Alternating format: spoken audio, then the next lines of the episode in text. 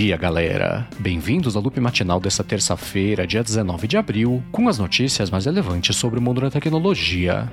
O episódio de hoje é patrocinado mais uma vez pela AlphaCode e eu falo mais sobre eles daqui a pouquinho. Quem fala aqui é o Marcos Mendes e hoje no seu loop matinal do Loop Infinito eu vou começar falando do serviço Real Good, que falou que no comecinho desse ano o filme Coda do Apple TV Plus foi o mais visto nos Estados Unidos. A Real Good é uma plataforma que centraliza informações de serviço de streaming pra galera poder saber o que, que tá passando em cada coisa, qual que é o elenco, né? Sei lá, pessoal marcar também que já viu e coisa desse tipo. Eles falaram, né? Que até por conta do Oscar, o Coda foi mais visto nos Estados Unidos no começo desse ano. Aí nesse ranking que contabilizou séries e filmes, depois do Coda da Apple TV Plus, ficou a série Euphoria da HBO Max e depois ficou aquela série Ruptura, né? Que também é da Apple TV Plus. A lista segue com Inventando Ana e o Projeto Adam da Netflix. Depois vem O Beco do Pesadelo da HBO Max. Aí Não Olhe para Cima e Ataque dos Cães da Netflix também. Aí na nona posição ficou Encanto do Disney Plus e Drive My Car fecha o top 10 aí, que também lá fora da HBO Max. Bom, e ainda do mercado de streaming, a Netflix fez uma parceria agora com The Oatmeal para fazer conteúdos da franquia Exploding Kittens. O Exploding Kittens foi um jogo de cartas que nasceu lá em 2015 e quebrou o recorde na época de financiamentos lá por parte do Kickstarter e ganhou um aplicativo, né? Um jogo, na verdade, para Android e para iOS no ano seguinte. Aí agora, como resultado desse acordo com a Netflix, eles vão chegar com uma espécie de versão exclusiva do jogo para iniciativa de jogos lá, que é o Netflix Game, e vai ter uma série também que vai estrear no ano que vem. A série vai contar com a produção do Mike Judge de Beavis e Butthead e o Greg Daniels também, que fez The Simpsons, também passou por The Office e vai contar também com a Lucy Liu e o ator Tom Ellis no elenco. E enquanto isso, aqui no Brasil, o Procon do Rio de Janeiro cobrou explicações da Uber por conta daquela mudança que pintou para motoristas, que eles sabem agora quanto que eles vão ganhar por trajeto, qual que é o ponto de partida e de chegada lá também da corrida. A Uber anunciou essa medida recentemente para tentar acabar com o problema de cancelamento de trajetos, que a pessoa aceitava a corrida e, sei lá, mandava mensagem perguntando para onde ia, ou cancelava também o trajeto logo depois, e o Procon quer saber se isso vai realmente aí surtir efeito. O Procon Carioca fala que isso pode aumentar, na verdade, o tempo de espera do usuário, porque ao indicar lá para onde que ele vai, pode ser que o motorista não queira ir para aquela região, e o preço também, né? Pode ser pouco lá para o motorista pegar. Então eles querem que a Uber explique primeiro qual é o impacto que eles preveem que isso pode ter no trajeto, na verdade o tempo de espera para os passageiros, e também o que eles vão fazer se começar a aumentar bastante o tempo de espera, e a Uber se defendeu. Perguntada sobre isso pelos nossos amigos do Tecnoblog, a Uber falou que desde o ano passado, na verdade, ela mostra para os motoristas do Rio de Janeiro já quanto que eles vão ganhar por trajeto, isso reduziu a quantidade de cancelamentos ao invés de aumentar. Eles falaram também que desde que começaram a mostrar a origem e destino para os motoristas, não viram nenhuma piora e prejuízo na experiência dos usuários, e ao contrário, na verdade, a taxa de cancelamentos reduziu. Bom, e ainda que das coisas do Brasil, o Bolsonaro tá bravo com o WhatsApp pela decisão deles de não lançar aqui no país aquele esquema novo de comunidades e só tempo aí das eleições presidenciais no finalzinho desse ano.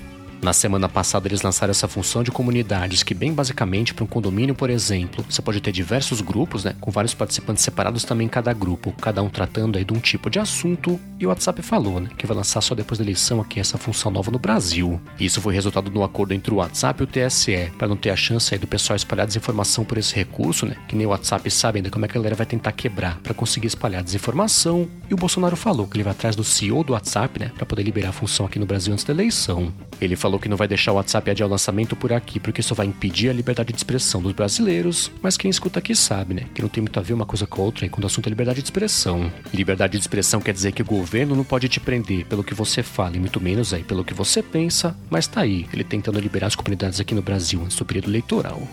Bom, e ainda sobre o WhatsApp, ele está liberando para mais pessoas a possibilidade de você poder esconder só de alguns contatos a informação do visto por último e liberar esse acesso aí para todo o resto. Esse é um pedido antigo do pessoal, queria dar mais privacidade mesmo lá para quem usa o aplicativo. Estão testando isso desde o ano passado, né? Começou pelo beta do Android e pintou agora também no beta do iOS. Então, nas configurações agora da função de visto por último, aparece uma opção nova que é todos os meus contatos, exceto, aí você pode marcar quem que você não quer que consiga ver lá quando você teve por último online no WhatsApp. Bom, e ainda sobre redes sociais, o Elon Musk tá ameaçando, né? Que se ele comprar mesmo o Twitter, o painel vai deixar de receber dinheiro não vai receber mais um centavo. Ele deu essa declaração depois que o Twitter adotou uma espécie de manobra fiscal que vai dificultar ainda mais a vida dele aí para conseguir pelo menos tentar comprar o Twitter sozinho. As ações subiram ontem na bolsa de valores aí, fecharam pregando com uma alta de mais ou menos 7%. E já que eu tô falando aqui das coisas do Elon Musk, deixa eu comentar que a Tesla anunciou que a partir de agora quem fizer leasing dos carros dela não consegue comprar mais o carro ao fim do período do leasing, tem que escolher se quer estender o leasing ou então fazer um upgrade para um carro novo. Essa mudança é uma reação ao fato de estar tá subindo o preço tanto de carros novos quanto usados também lá nos Estados Unidos, e o exemplo é o Model S, né, que aumentou 22 mil dólares de um ano para cá. Então a Tesla falou que para os leasings feitos a partir de 15 de abril, ao final do período que a pessoa vai ter que fazer, vai ser escolher estender esse leasing ou fazer um novo aí para pegar um carro melhor, né? Fazer upgrade. Bom, a seguir eu vou falar sobre a explicação da Microsoft de por que, que o relógio da barra de tarefas do Windows 11 não conta lá com a opção de visualizar os segundos, mas antes disso eu vou tirar um minuto aqui do episódio para agradecer ao Facode pelo patrocínio aqui mais uma vez do Loop Matinal. A AlphaCode é especializada no desenvolvimento de aplicativos e sistemas também para empresas que querem fazer sua transformação digital e ela sabe que o mercado de tecnologia tem muitas oportunidades. Ela já fez mais de 200 aplicativos para Android e para iOS também que foram baixados já mais de 20 milhões de vezes ela quer ajudar você, né, que tem o sonho de aprender a programar. A AlphaCode criou um curso completo para você que quer entrar na área de programação na internet, que vai ensinar tudo o que você tem que saber, né, para trabalhar com eles inclusive e criar aplicações incríveis e tem desconto aqui de 10% para quem é ouvinte do Loop Matinal. É só você acessar o endereço ferasdatecnologia.com.br e usar o cupom Loop Matinal para garantir seus 10% de desconto. Então, mais uma vez, acessa lá ferasdatecnologia.com.br, cupom Loop Matinal para garantir 10% de desconto e bora trabalhar com programação você também. Muitíssimo obrigado ao Facode pelo patrocínio contínuo aqui do Loop Matinal. Bom, não é exatamente aqui uma necessidade para todo mundo, mas tem um pessoal, né, que sente falta de conseguir ver os segundos lá no relógio da barra de tarefas do Windows 11. No Windows 10 até tinha uma gambiarra que dava para fazer, que era mexer no registro lá do sistema para aí sim conseguir exibir os segundos lá na barra de tarefas, mas sumiu essa opção da gambiarra aí também no Windows 11. Isso deu origem, inclusive, a vários programas que a galera consegue instalar para poder voltar a ter essa possibilidade aí no Windows 11, mas ainda assim, né, ninguém entendia porque a Microsoft oficialmente tinha perdido esse suporte. Aí agora finalmente pintou a resposta aí que acabou com esse mistério no site da Microsoft, e a resposta é simples: é desempenho o motivo pelo qual não tem os segundos na barra de tarefas. O executivo Raymond Chen da Microsoft falou que toda tarefa periódica custa um pouquinho lá de CPU, né, para fazer o processamento é do que está acontecendo no PC. Eles preferem, né, deixar essa CPU na mão do usuário lá para ele poder fazer alguma coisa e não só perder um pouco de processamento calculando cada segundo do dia. Ele falou que como a Microsoft não veio como essencial a informação de que segundo é de cada minuto de cada hora, eles atualizam a funcionalidade do relógio uma vez a cada minuto, isso poupa aí um pouco de CPU a cada segundo, né, que não está sendo usado para fazer esse cálculo. E enquanto isso no Telegram, ele dá suporte agora no iOS, por enquanto só, a qualquer som poder ser usado lá como notificação do aplicativo. Além disso, isso sim no iOS e no Android também. Você consegue customizar agora com um pouco mais de precisão por quanto tempo a notificação tem que parar de aparecer, né? Que você quiser silenciar uma conversa. E caso você queira ver como é que faz para fazer as customizações novas, tem link aqui na descrição. Bom, e por último aqui hoje eu vou falar sobre a Apple e uma foto, né, que pintou com os moldes aí que parece que estão usando para fazer as capinhas dos iPhones próximos desse ano.